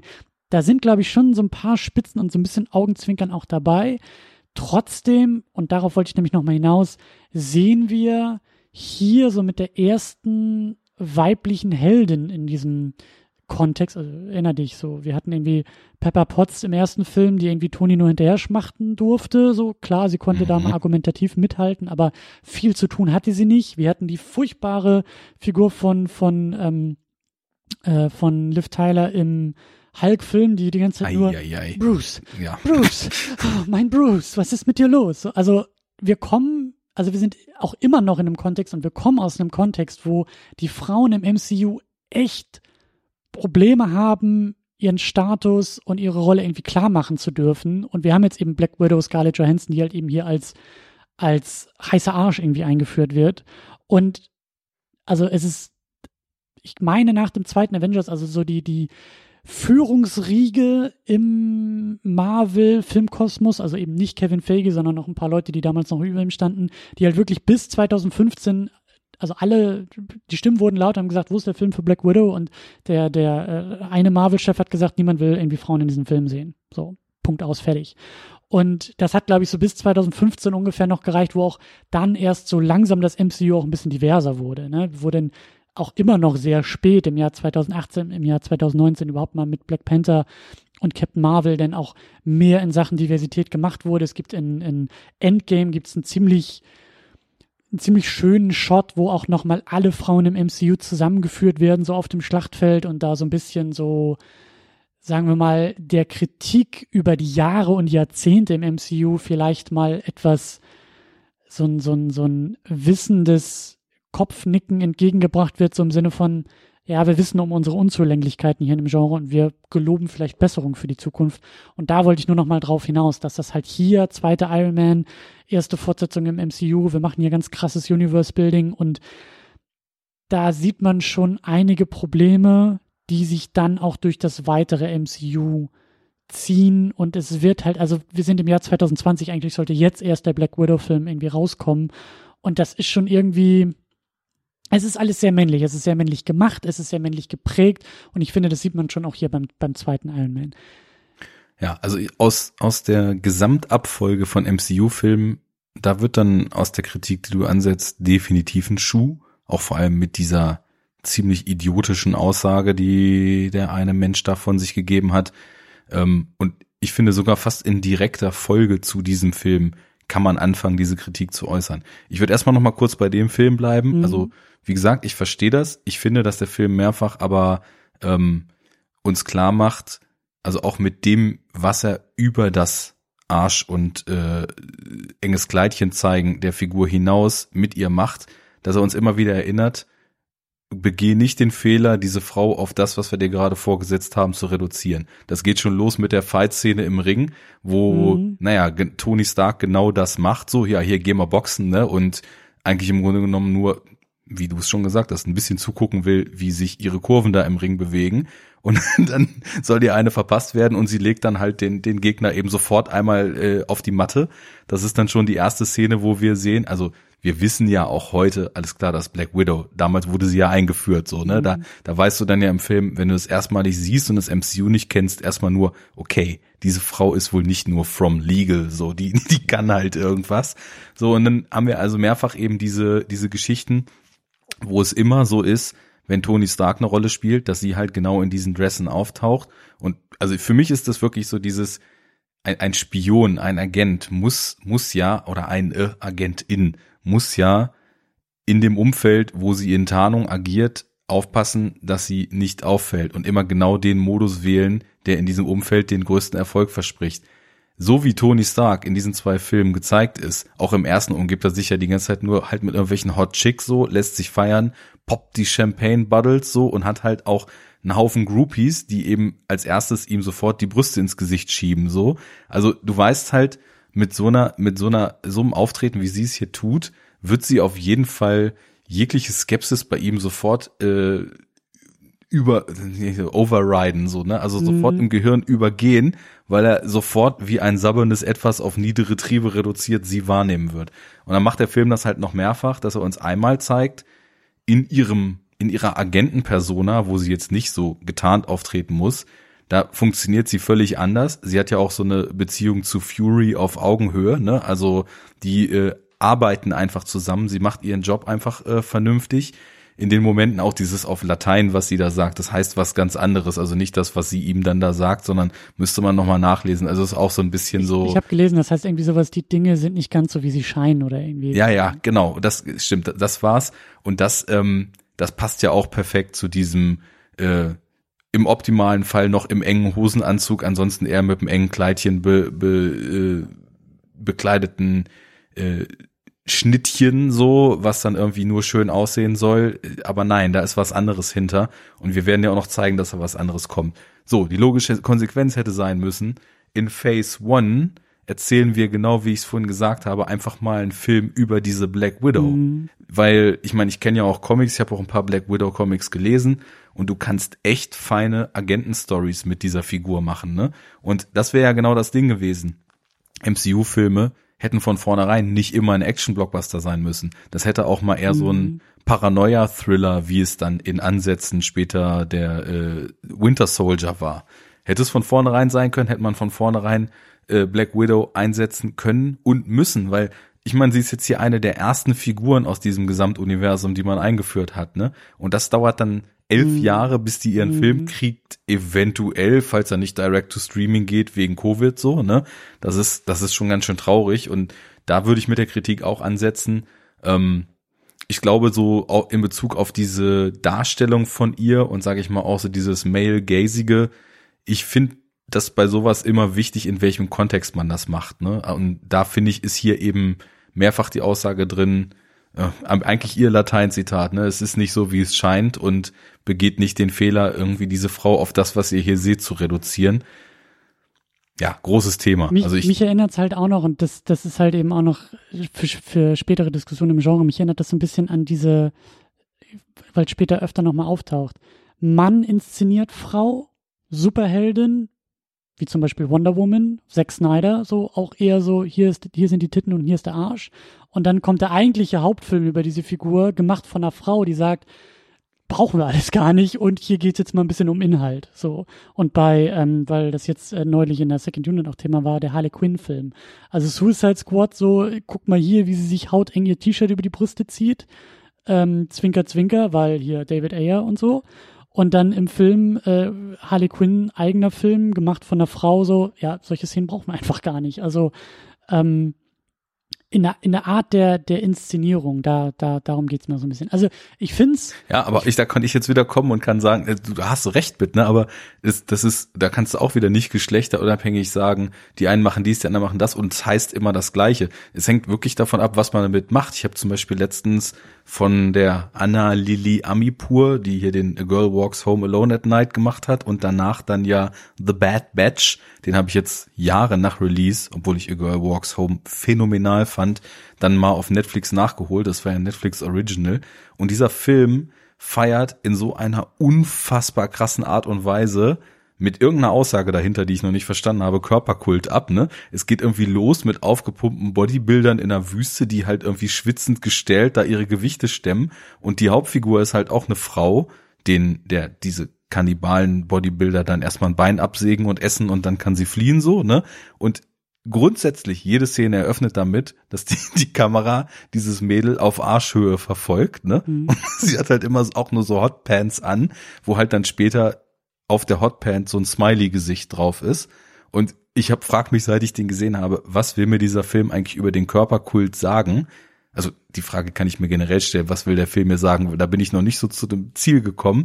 Aber da haben wir halt auch eine weibliche Regisseurin, die ganz bewusst diesen, diesen Körperkult halt bis ins Letzte durchexerziert mhm. und so, so, also es wäre dann, glaube ich, zu leicht zu sagen, naja, sie will damit irgendwie kritisieren, wie der Male Gaze das Kino dominiert, weil so einfach ist es dann, glaube ich, auch nicht. Also ohne den Kontext ist das erstmal nur eine Szene, die alles heißen kann. So viel will ich damit sagen, ne? Ja, und ich glaube, meine Kritik geht ein bisschen in die Richtung, dass ich sage, man kann den Male Gaze kritisieren, ohne ihn bedienen zu müssen dabei. Aber ähm, lass uns da vielleicht auch irgendwie so, ein, so eine Stecknadel reinsetzen, das vielleicht auch nochmal in späteren Filmen und Diskussionen aufgreifen. Das wird interessant. Vielleicht auch nochmal die ein oder andere Expertin dazu holen, weil das ist ja auch immer ein bisschen schwierig, wenn zwei Männer über sowas sprechen. Das, äh, ja. Ja, und ähm, ich glaube, das ist auch etwas, was man vielleicht einfach ab jetzt mal so in die Gleichung mit reinholen kann, weil zum Beispiel mhm. es, es hängt, glaube ich, nicht da, davon ab, ähm, dass es zwingend unbedingt jeder Mann so tut, weil ich glaube, männliche Regisseure in ihrem Stumpfheitslevel teilweise ganz andere Prioritäten setzen. Ne? Ich meine, wir haben über Watchmen gesprochen, da gab es auch weibliche Heldinnen, ich habe aber generell zum Beispiel bei Zack Snyder das Gefühl, dass er eigentlich eher an männlichen Körpern mit Muskeln interessiert mhm. ist als an weiblichen. Deswegen so, was du über Wonder Woman in BVS jetzt meintest, habe ich so gedacht, na gut, die hat irgendwann auch ein enges Abendkleid an. Irgendwann hat halt auch Ben Affleck so sein Smoking an auf irgendeiner Gala wenn ich an Körperkult denke, denke ich dran, wie Ben Affleck sich irgendwie mit Gewichten in irgendeiner ver verschwitzten, ja, ja. Äh, dunklen Kellernische da irgendwie bis zur bis zur Besinnungslosigkeit durchpumpt und nicht wie Gal Gadot in irgendwie leichter Kleidung gezeigt ist. So, also das das wird noch spannend, so, weil das ist halt auch eins der ausschlaggebenden Elemente von Comics und dementsprechend natürlich auch von diesen Filmen. Ne? Ja. ja Mal sehen. Ja, meine Güte, ich hätte nicht gedacht, dass wir doch noch so, äh, so zur Sache gehen. Ähm, ich hab's doch im Vorfeld schon gesagt. Ja, ja, ja, ja. Ähm, was gibt's denn sonst noch so? Vielleicht können wir das auch im Kontext nochmal aufgreifen, so Bedeutung für das Genre. Und zwar so die Frage des Worldbuilding. Also, was gibt es da so?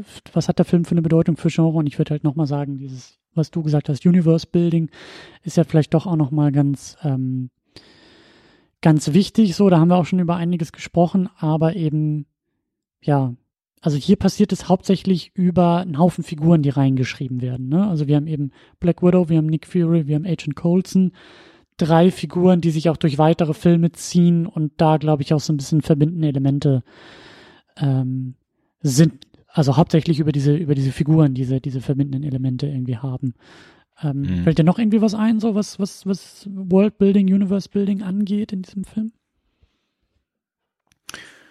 Also ich glaube, es ist tatsächlich dieses Strukturen und Figuren schaffen, weil wir, wir haben ja nun eben nicht nur Fury und so weiter isoliert, sondern wir haben sie als Teil dieser Organisation, die dann Avengers und alles, was dann kommt, irgendwie auch so als Rahmen zusammenhält, so in diesem Cinematic Universe von Marvel.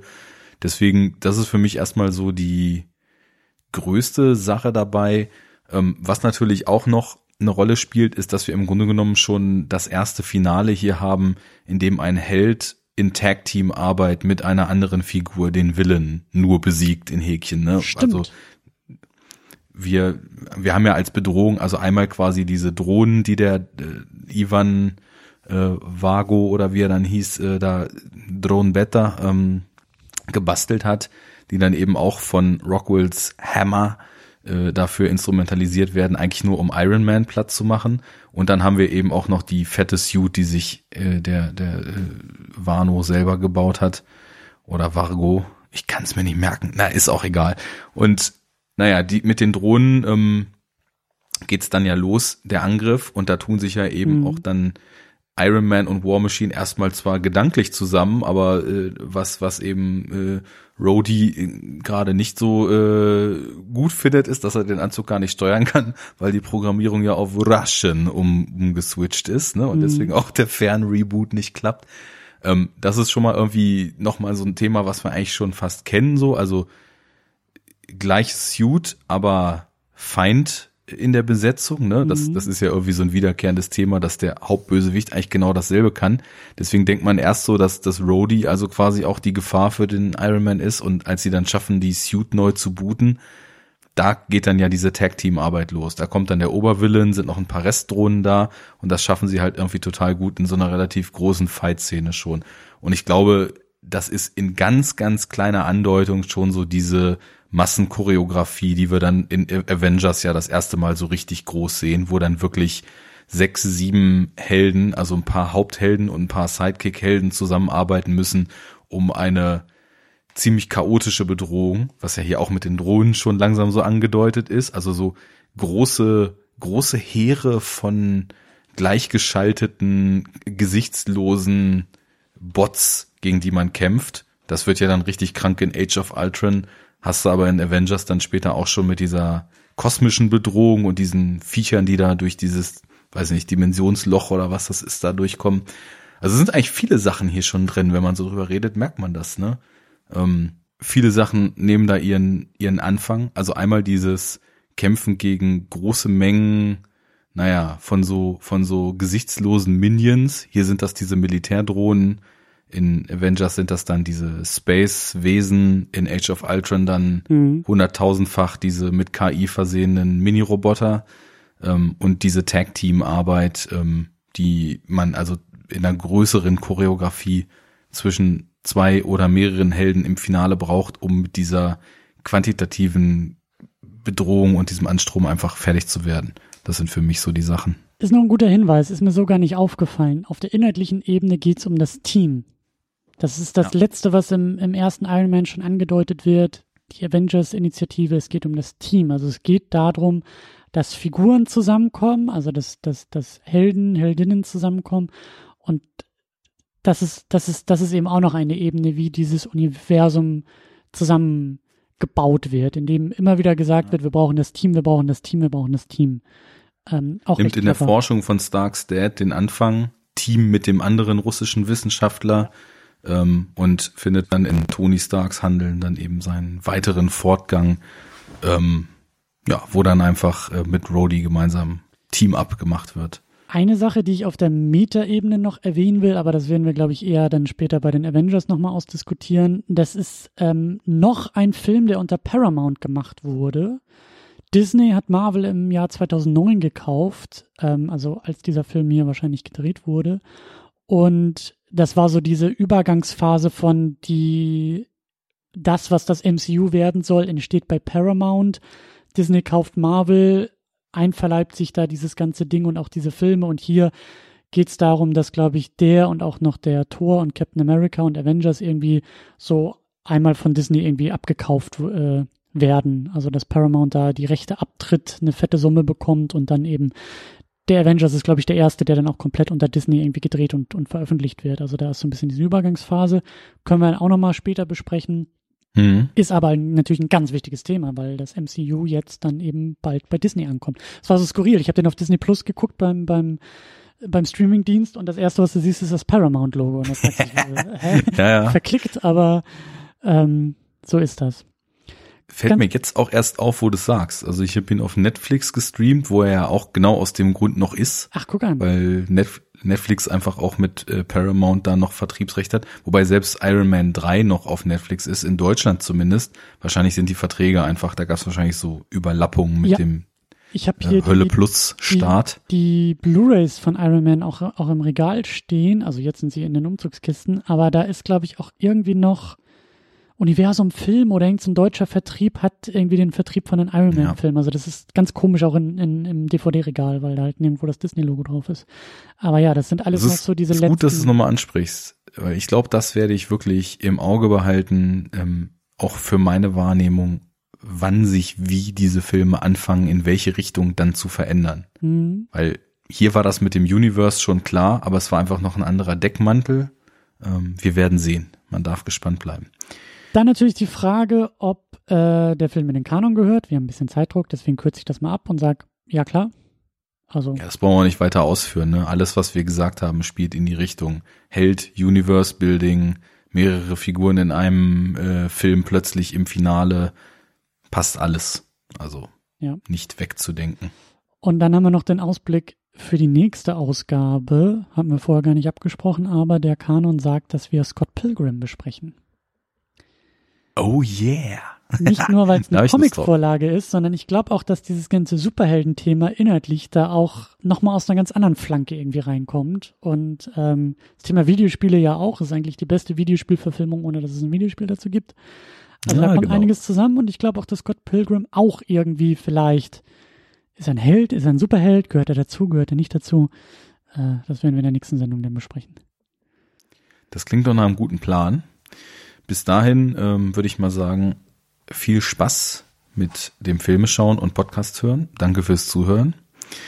Diese Diskussion war mir wieder ein Fest und ich hätte tatsächlich nicht gedacht, dass ich im Vorfeld, also im Vorfeld nicht gedacht, dass ich so viel aus diesem Film ziehen kann, auch so viel Gesprächsstoff, auch dass er mir eigentlich fast ewig äquivalent gut zum ersten mit ein paar Abstrichen wegen dieser Sequelitis-Probleme, ne? Mhm. Ähm, so gut gefallen wird.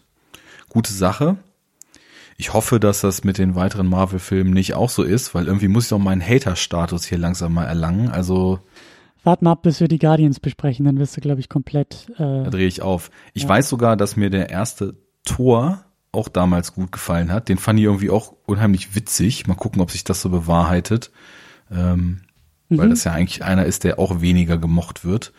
Wir werden sehen. Jetzt gibt's erstmal was ganz anderes mit Scott Pilgrim. Da freue ich mich auch drauf. Und äh, Dito. Ja, bis dahin, schönen Monat, ne? Bis Kommt gut in die Adventszeit rin. Ahoi. Aloha. bis zum nächsten Mal.